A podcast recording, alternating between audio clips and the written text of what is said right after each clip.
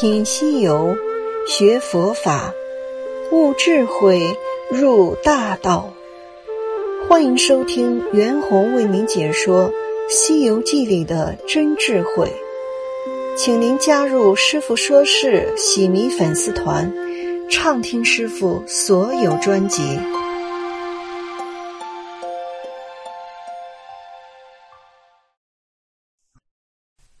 西游记》故事。欲委员求方便，那大圣使个设法，早已驾云出去。复翻身径至路下坑坎边前，三藏见星光月交，探身凝望，见是行者来近至前，即开口叫道：“徒弟，可过得灭法国吗？”行者上前放下衣物道：“师傅。”要过灭法国，和尚做不成。八戒道：“哥，你勒肯哪个嘞？不做和尚也容易，只消半年不剃头，就长出毛来了。”行者道：“哪里等得半年？眼下就要做俗人。”那呆子慌了，说：“但你说话不通茶理。我们如今都是和尚，眼下又要做俗人。”却怎么戴得头巾？三藏喝道：“不要打花，且干正事。端地何如？”行者道：“师傅，他这城池我已看了。国王虽是无道沙僧，却倒是个真天子。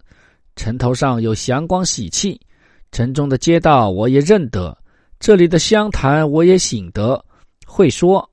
却才在饭店内借了几件衣服、头巾。”我们且扮作俗人进城去借了宿，至四更天就起来，叫店家安排了斋吃，挨到五更的时候，挨城门而去，奔大路西行。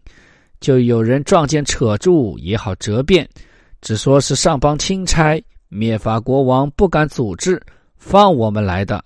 沙僧道：“师兄处的最妥当，且依他行。”故事就读到这里，下面请听师傅讲解本集。玉委员求方便。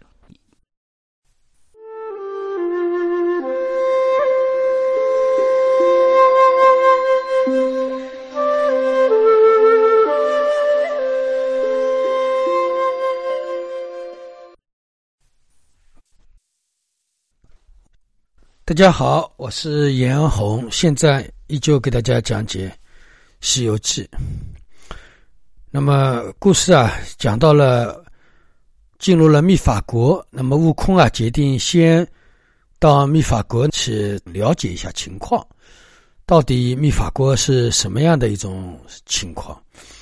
然后呢，悟空啊，侦查了一下之后啊，只能啊化妆过那个密法国了。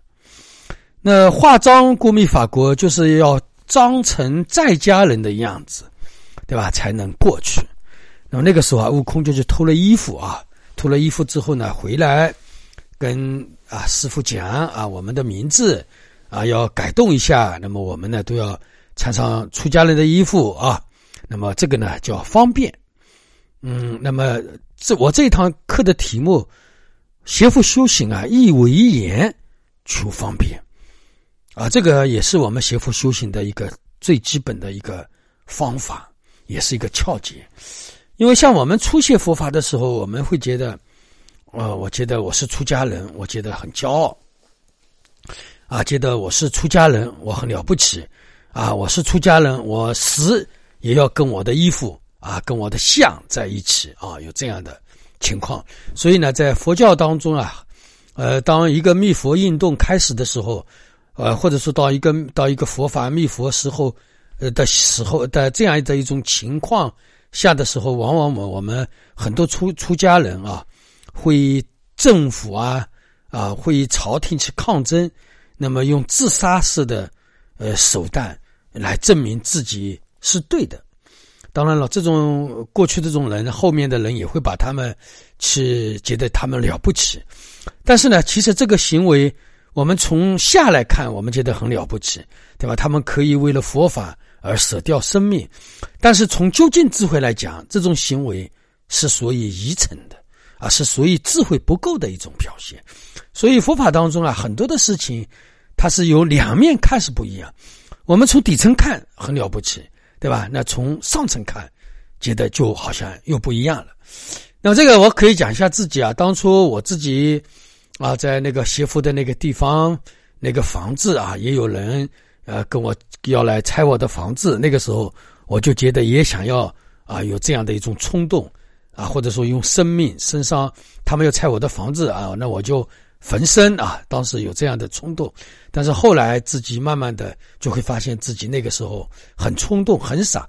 那么，但是问题是这样，我觉得那个时候的这种心境，为了求法嘛，对吧？我可以连生命都不要，那这个精神也是好的。但是这种精神，总的来讲还是没有智慧的一种表现。就是说啊，那么这里悟空这里的方便是告诉我们，遇到了这样的危言的时候呢，我们怎么办？我们就要坦然的去面对它。如果说我们邪佛修行遇到了危言，遇到了逆境的时候，我们该怎么样去应对？那么吴谦老先生这里就告诉了我们一个方法，那么我们要避开，避开这样的风头，保全自己的身体，或者说保全自己的道心，这是我们在这样的情况下应该第一时间要做的。所以吴谦老先生多少的智慧啊，对吧？用这样善巧的方便。告诉我们邪佛修行的人，如果说遇到了真正的秘法，或者说我们遇到生活中修邪佛修行的意境，那么我们将会用什么样的心态、怎么样的方法去应对它？啊，告诉了我们这样一个道理。我们邪佛修行人呢，在邪佛的路上都会遇到各种各样的危言和逆境，那么那个时候啊，我们就要用智慧去应对，而不是硬碰硬的用自己的生命去对抗。这是一种不理性的行为啊。那么，比如说啊，我们在家人啊，在家里学佛修行了，家里人反对。一般我们世间人学佛修行，夫妻两个人能够沟通学佛的人家，一个家庭都能学学佛的人家已经是很好了。但是，一般的情况下，比如说女方要学佛，但是老公反对；老公要学佛，老婆要反对，对吧？或者说一个人要吃素，整个家庭都反对，对吧？那么。这样的情况下，我们怎么办呢？以前我给大家说过，那么我们也不能跟家里人对着干。家里人说你这样不行，对吧？你可以争取一下，争取一下再不再不行，那你就要方便。什么样方便呢？我们可以吃锅边菜，对吧？不要说，不要觉得自己吃素了就要先禅一样，觉得自己很能干一样，对吧？我们很多佛教徒刚。学佛的时候就觉得自己这样啊，我都吃素了。哎呀，他要广泛的宣传啊，那所有的亲戚朋友都知道，觉得自己很了不起。好了，就是你这样宣传之后，就招来了很多危言。那实际上在我们家里，知道家里人不支持我学佛修行，那我怎么办？那我最好的办法就是我吃锅边菜，也不要告诉家里人啊，我在吃锅边菜就可以了。啊，我那个时候还好。我那个时候我说我决定突然之间要吃素了，吃素了我就决定吃素，家里人也没有人反对。但是我那个时候也傻呀，那所有人的人都知道，觉得我吃素了很了不起一样，对吧？其实人家都不一定要看你啊，你这个傻瓜，你都吃素了，在家人不学佛的凡夫都会这样，对吧？你还到我们面前来这样讲干嘛呀，对吧？那么再比如说啊，我们在外道的团体当中，在外道的人群当中。那么我们也不要去讲佛法，啊，我们很多人就会说啊，我我这里很多人都是学外道的，或者说学道教，啊，或者说学基督教的，然后我跟他们讲讲佛法吧，我来弘法利生吧。其实这种想法也是一种愚蠢的行为，你肯定会招来危言，或者说被别人会骂的，对吧？人家是学外道的，对吧？你无缘无故的就在那里讲佛法，人家怎么会听你呢？啊，就像我一次我磕头行脚到那个。普陀山，啊，到了普陀山的时候，一个老太太，她是信基督教的，啊，拿了一个基督教的教材给我。你说他个老人家傻不傻？对吧？这个叫没有智慧的表现。但是我们佛教里面的宗教徒也会做这种事情，对吧？迎风而上，对吧？偏偏这个地方他们是不学佛的，我偏要去讲佛法，觉得自己给他们种个善根，觉得自己很有本事一样，对吧？弄不好让别人数落一顿，对吧？可能让别人给别人也再带起了烦恼，那么自己呢也会带起烦恼，对吧？那么这里呃说的，如果说我们真正遇到了。灭佛的时候怎么办？比如说灭佛的时候啊，叫你所有的出家人都要还俗。那么那个时候我们是跟政府对抗，你还是还俗？对抗你可能要坐牢，对吧？你可能要判刑啊，或者说可能要杀头。那么这样的情况下你怎么办？当然，我们第一个问题，我们就是先还俗再说，因为修行嘛，你在家也可以修的呀。那么那个时候，首先我们要保住我们这个慧根啊，保住我们修行的这个最基本的因缘是最关键的。啊，那么比如说我们在世间啊，世间人面前，对吧？那么我们有的时候也要注意一下，特别是我们很多学净土的人啊，我要说净净土的人很傻，对吧？他们不管在任何一个场合，在那里嘴巴在念那个阿弥陀佛，对吧？不管别人怎么看他，那么当然这也是一个方法。如果我们跟别人聊天，我们要尊重别人，那么暂时我们。不要念佛，你要念佛，你就不要出去跟别人互动啊。其实这些道理都是很简单的，但是我们学净土的人就很执着，他就觉得自己我念净土很了不起，其实觉得自己很智慧。恰恰这种行为都是一种愚昧的一种表现，对吧？我们要适合世间人，我们要包容世间人，我们不是学了佛法，我是要表现自己，这是我们净土修净土法门的人最愚蠢的一个方面了。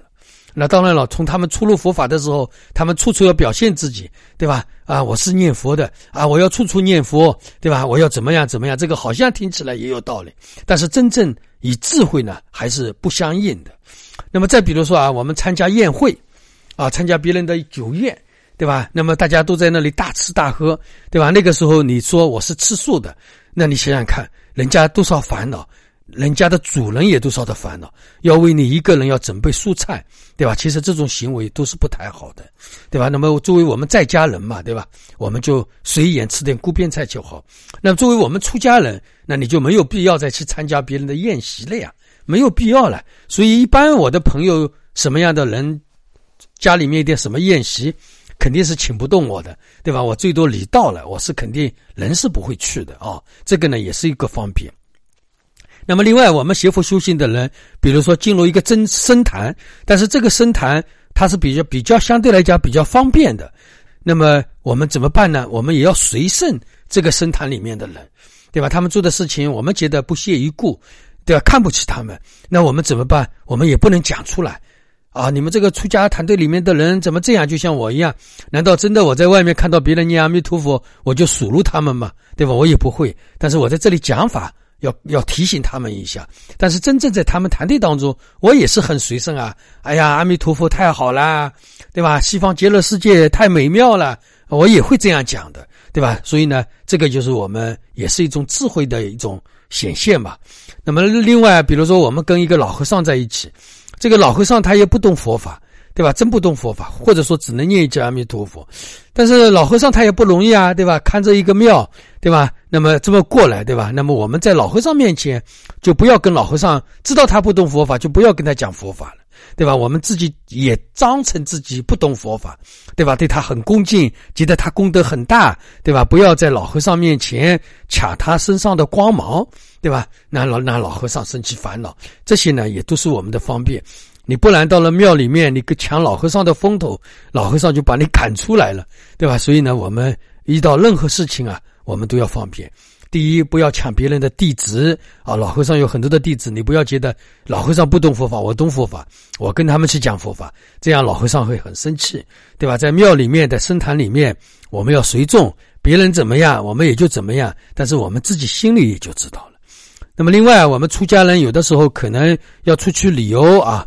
那么当然了，你跟机士们出去旅游那是另外一个事情啊。如果说你自己单独的去旅游，或者说参加社会上的一些公益活动，那么是不是我们也可以方便一下啊？当穿一个呃世间的衣服，那么你到有的公有的场合当中，你穿了个出家人的衣服，可能人家对你会觉得格格不入，对吧？人家会烦恼。那么另外呢，人家语言当中对你不恭敬，那当然我在那个邪佛团队当中，对吧？我到邪佛团队当中去，那当然我要穿出家人的衣服。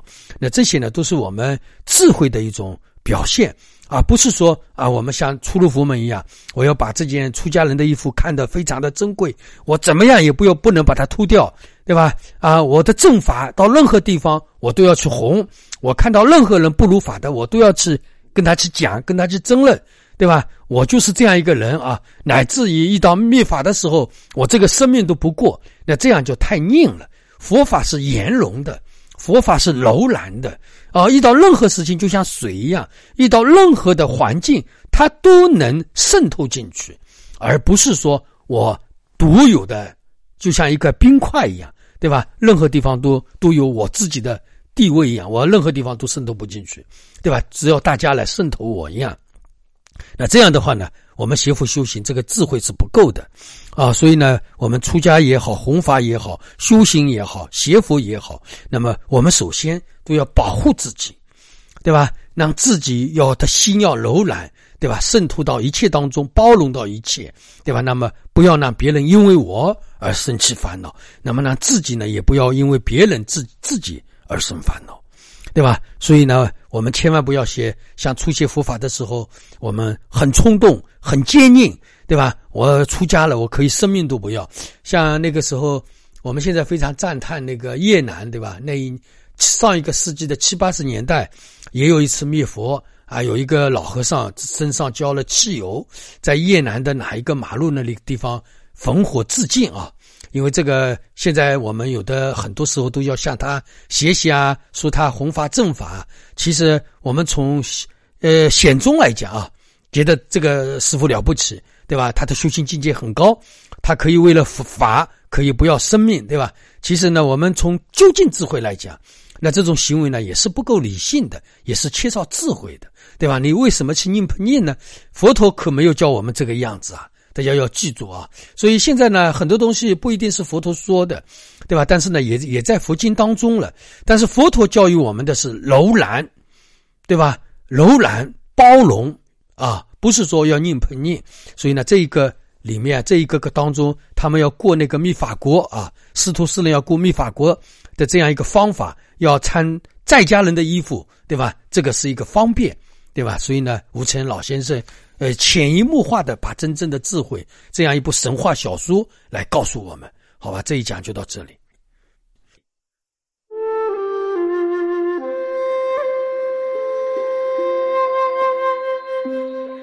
感谢您的收听，欢迎您加入师傅说事喜迷粉丝团，畅听师傅说事所有专辑。